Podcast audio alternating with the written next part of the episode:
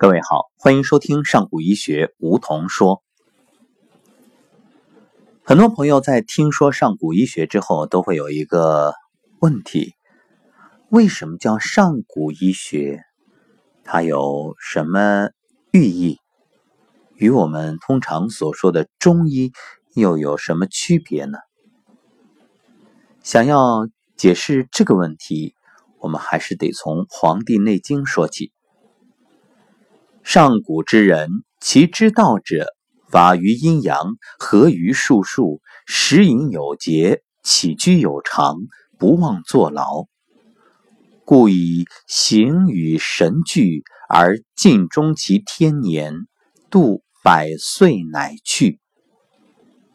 这段话源于《素问·上古天真论》，出自岐伯之口。岐伯。是皇帝的老师。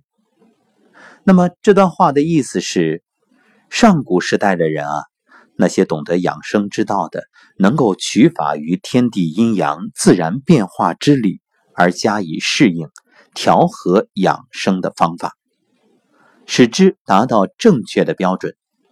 饮食有所节制，作息有一定规律。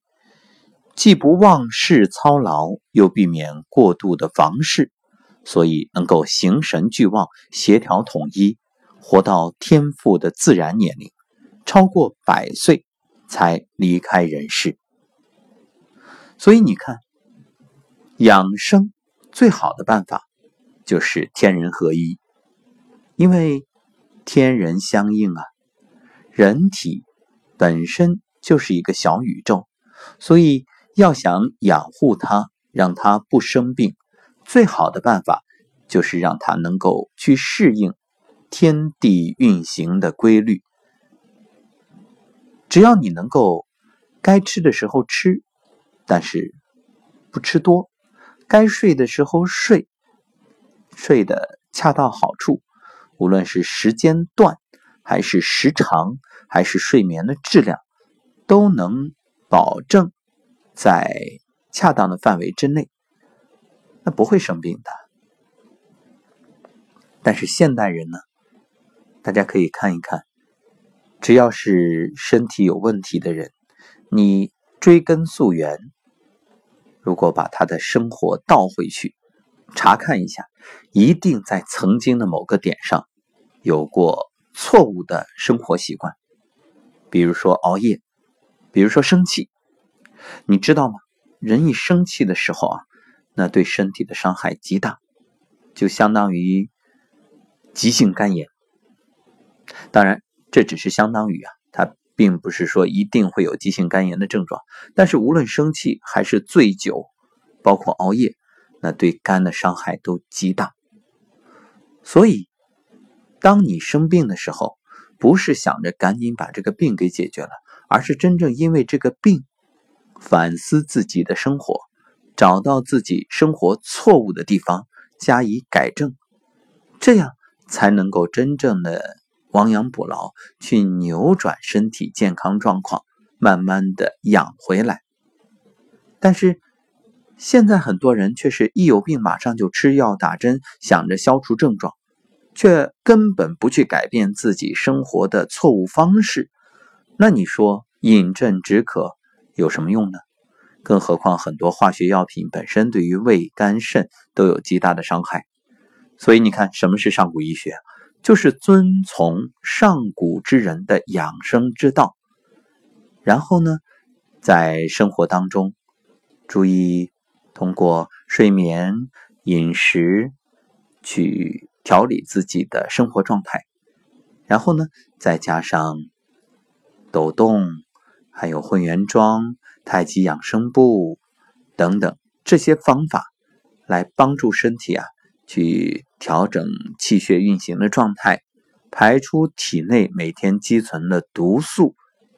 还有呢，就是有一种化疗，也就是让大家能够保持良好的心态，解开心中那个结。因此，上古医学就是道法自然。一切呢，回归本源，而不是用一种错误的方式去解决身体错误的这种状态。那样的话，看着好像见效很快，实际上啊，只是治标而不治本。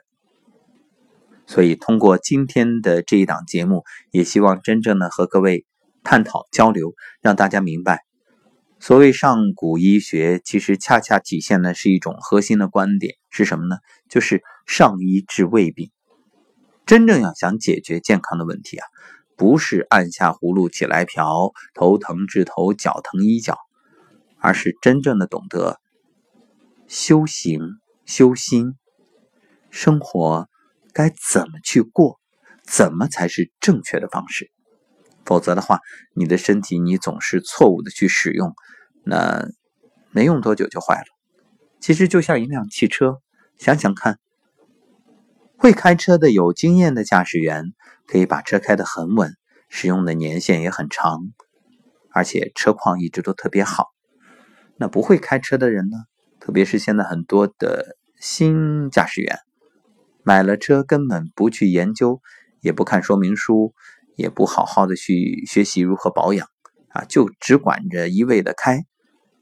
更有甚者，像赛车手啊，那就更不用说了，急速的奔跑，那车的寿命就特别短，报废特别快。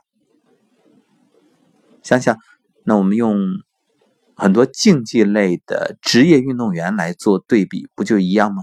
你看，那竞技类运动员过度的消耗自己的身体，能量、阳气都提前的衰败，退役之后伤病缠身，不就是这样吗？运动本身是为了健康的，结果呢，过度的损耗反而是损害了健康。那其实每个人也是一样，你好好的用你的身体，你会保养，每天懂得养生，甚至在年轻的时候。或者很小的时候就有正确的生活习惯来养生的话，那你的身体自然它的健康状况就会很好，使用寿命也会很长。如果反过来你总是过度的去消耗它，那你觉得会怎样的？所以上古医学很简单，就是教你如何养生。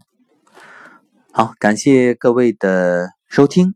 当然还要补充一句，就是上古医学同样还有自己独特的手法，来帮助调理身体，也解决一些疾病的问题，而且效果很明显，也很快。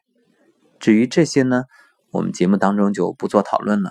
有时间有机会的话，建议大家以后通过公开课，包括提高班，一点一点的去了解，你会慢慢的懂得。每个人都有能力拥有这种帮助自己和帮助他人的健康养生调理身体的方式，只看你愿不愿，有没有信心，有没有恒心，有没有这种想要助人助己的心。只要你有，你就可以拥有。感谢收听本期节目，上古医学梧桐说，每天与你分享，愿你越来越健康。好，下期节目再会。